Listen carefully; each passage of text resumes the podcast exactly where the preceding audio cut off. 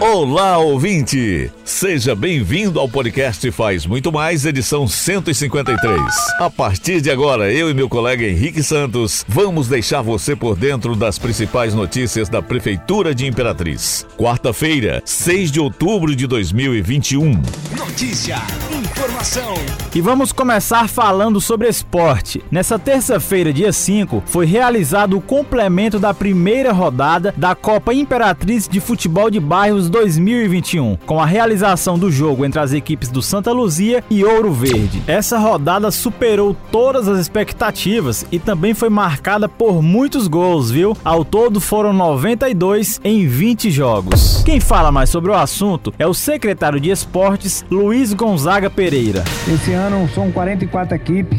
Hoje a abertura, né? Todas as equipes contempladas com com bola. A gente manteve a premiação do ano passado, apesar de, de, de diminuir um pouco o número de equipe, mas a gente sabe que a qualidade vai melhorar mais ainda. Eu acho que a secretaria em um todo está de parabéns, não só o secretário, mas enfim, toda a equipe que faz parte para que nós podamos realizar um evento grandioso como esse. Hoje o pontapé inicial, espero que Deus nos dê condição que até o final do ano, até dezembro, nós encerramos aqui nesse mesmo local com uma grande festa. Então fica aqui meus parabéns às duas equipes e quem sabe Deus permita um de vocês também estar tá perfilado em dezembro para a gente comemorar o título.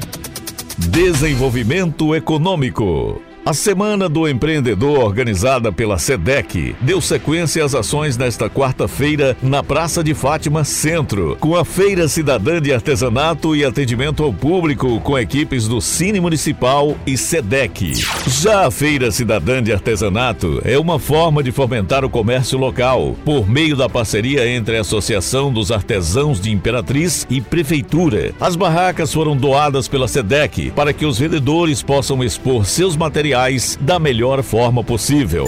Saímos da nossa estrutura física para participar da Semana do Empreendedor com a nossa equipe atendendo diretamente a população, ofertando serviço de cadastro de trabalhadores, divulgando vagas de emprego e orientação na elaboração de currículos, disse o diretor-geral do Cine, Grayson Souza, ao explicar como funciona o trabalho itinerante do referido órgão. Quem fala mais sobre o assunto é o secretário de Desenvolvimento Econômico, Anderson Rodrigues, participante de hoje do nosso quadro Comentário do dia. Nós da Prefeitura Municipal de Imperatriz, através da SEDEC, Secretaria de Desenvolvimento Econômico, não poderíamos deixar de forma alguma essa data tão especial passar em branco que é a data que comemora o Dia Nacional do Micro e Pequeno Empreendedor, da micro e pequena empresa. Então, nosso objetivo nesses três dias é ressaltar a importância dos empreendedores para a nossa cidade de Imperatriz. Importante lembrar, Henrique, o quanto a gestão, a CIS Ramos, tem sido sensível para com os empreendedores de Imperatriz. Diariamente, o nosso secretário Wilson Filho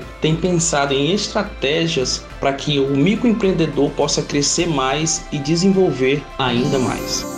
Educação. A Prefeitura de Imperatriz, por meio da SEMED, realizou o Circo Literário na Praça da Cultura nesta quarta-feira, levando muita cultura e arte na grande mobilização do Dia de Ler Todo Dia, projeto mundial de fomento à leitura. O evento contou com a participação de alunos da Rede Municipal de Ensino, das escolas Tocantins, Luiz de França, Moranguinho, Maria Evangelista, Gilvani Zani e Maria Francisca Pereira.